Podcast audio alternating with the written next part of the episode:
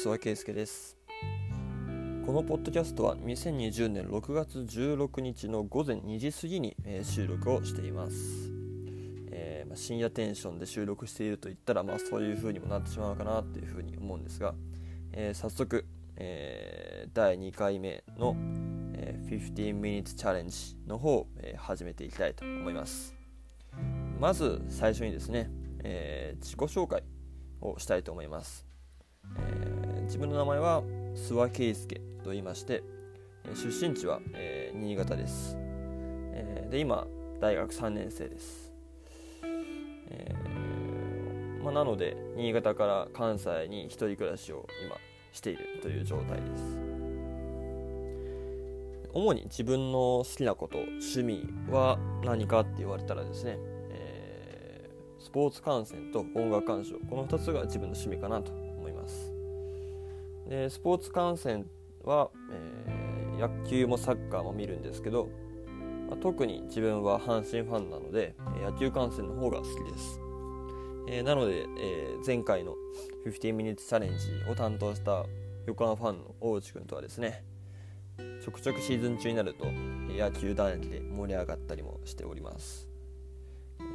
この前はこの前なんかはですねハマスタが阪神の本拠地になればいいのにいいのになという話をして盛り上がったところでした。そして、えー、自分の自己紹介はこれくらいにして今回の15 minutes チャレンジの企画の方の内容について話していきたいなというふうに思うんですけど、まあ、そもそもこの15 minutes チャレンジというのはですね、えー、前回から始まった企画でして、えー、15分間の枠の中でえー、各個人がやりたいことだとか紹介したいことを、えー、話していくというのが企画趣旨になっています、えー、なので前回の大内の回は大内がおすすめするネットフリックスの番組を、えー、紹介していたかなと思います、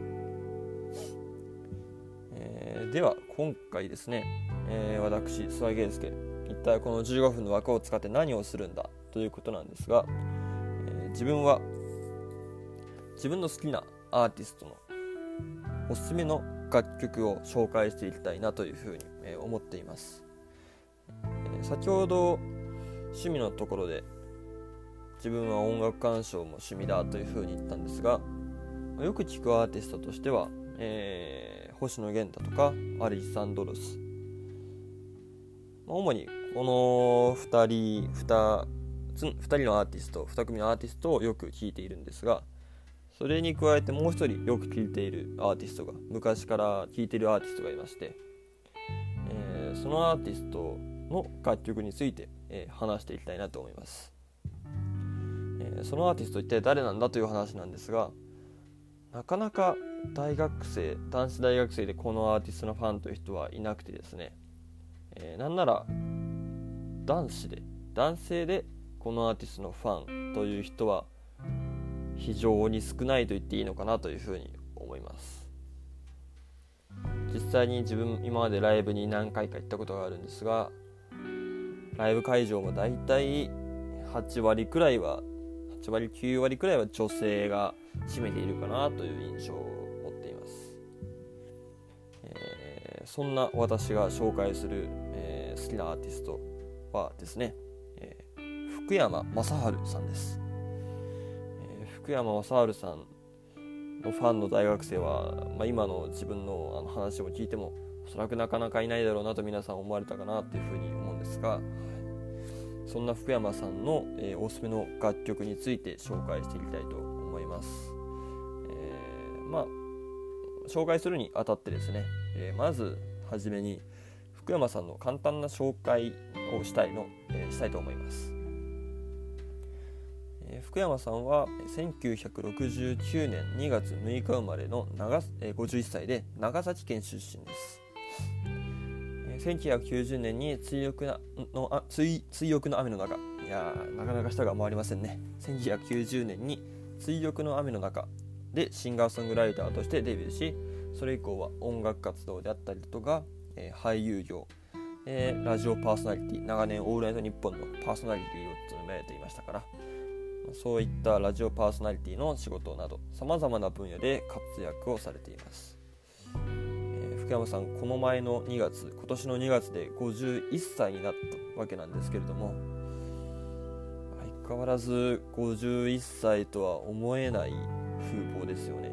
本当にすごいと、えー、思います。で、えー、自分はそんな福山さんのおすすめの楽曲を紹介していきたいと思います、えー、それでは、えー、諏訪圭介の15 minutes チャレンジ。どうぞ最後までお付き合いください。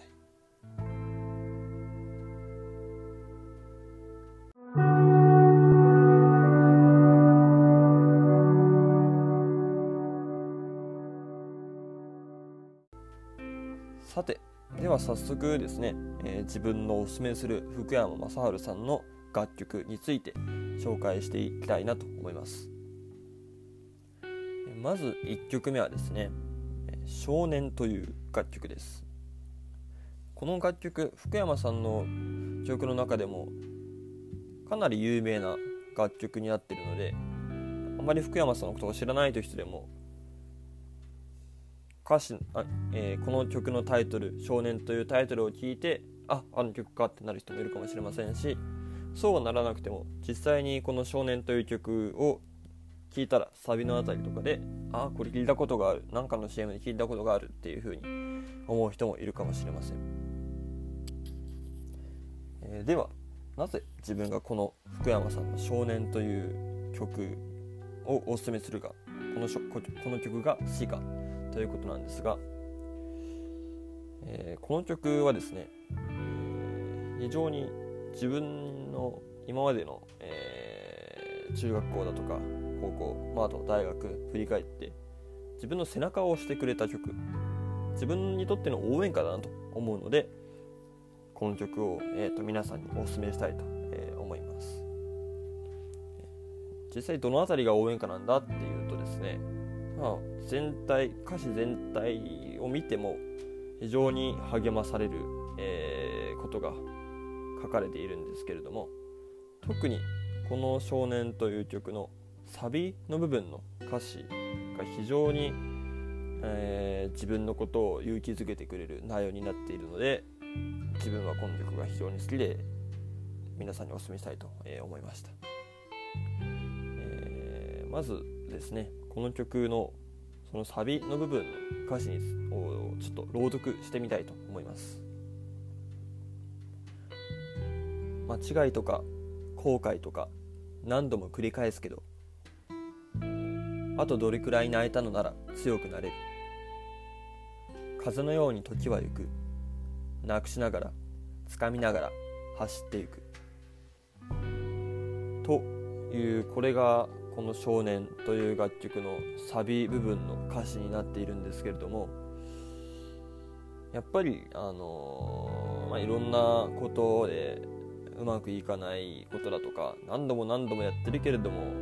失敗ばかりしてしまうっていうことはきっと皆さんも今までの人生だとかであっ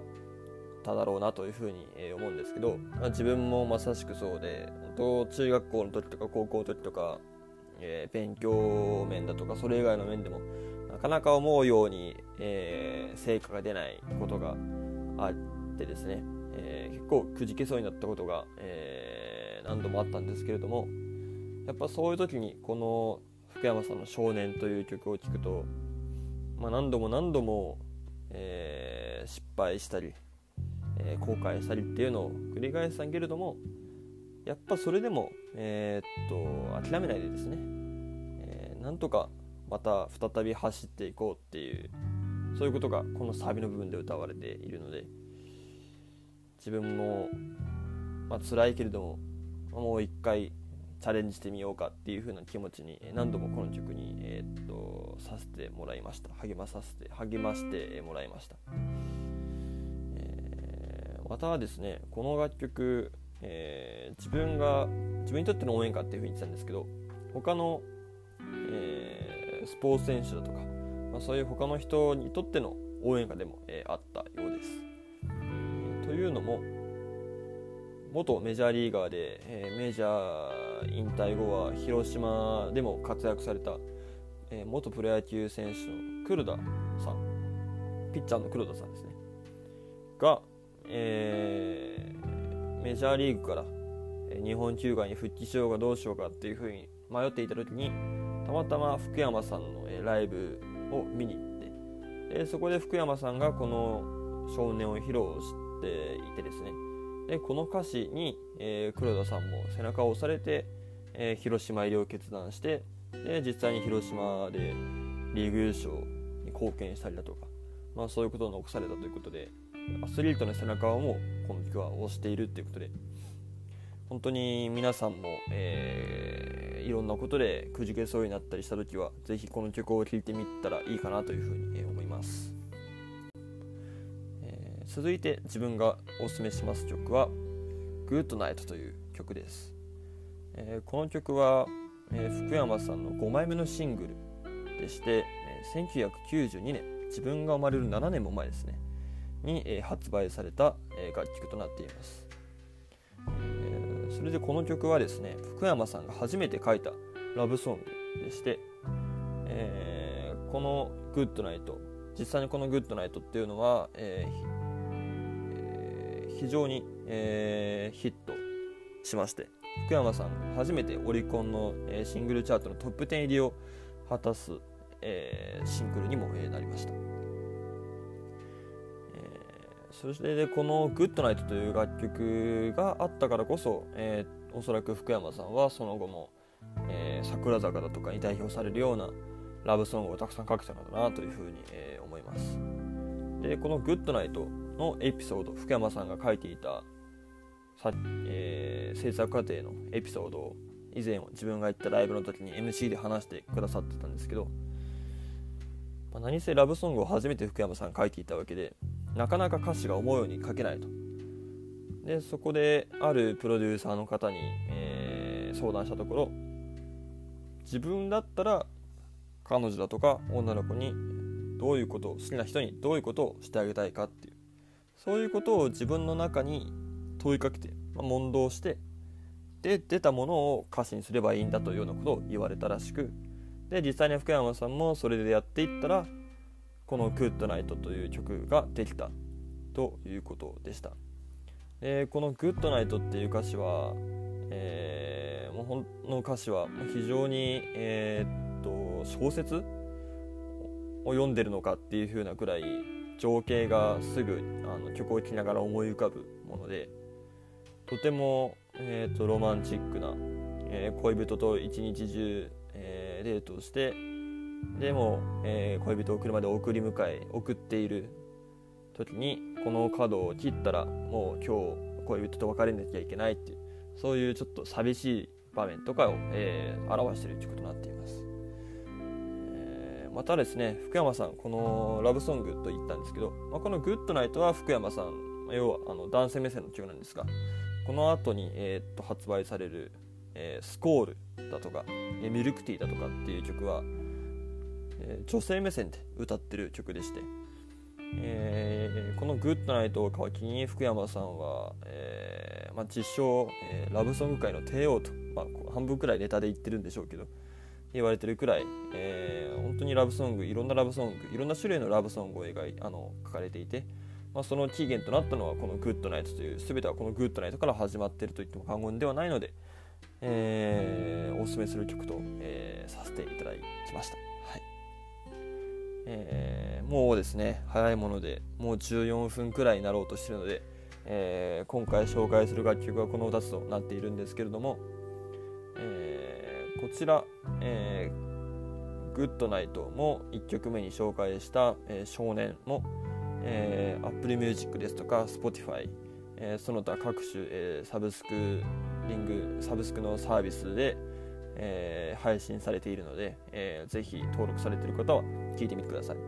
えー、またですね、えー、福山さんのオフィシャル YouTube チャンネルの方は、えー、今までの、えー、ミュージッククリップが上がっていたりだとか、え、少年に関してはライブ映像の方も、え、上がっているのでぜひそのあたりも興味の興味を持たれた方はチェックしてみてください。はい。えではですね、えー、今までお送りしてきました、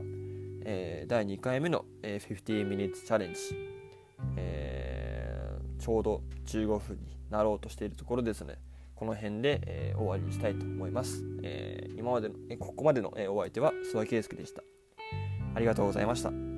失礼します。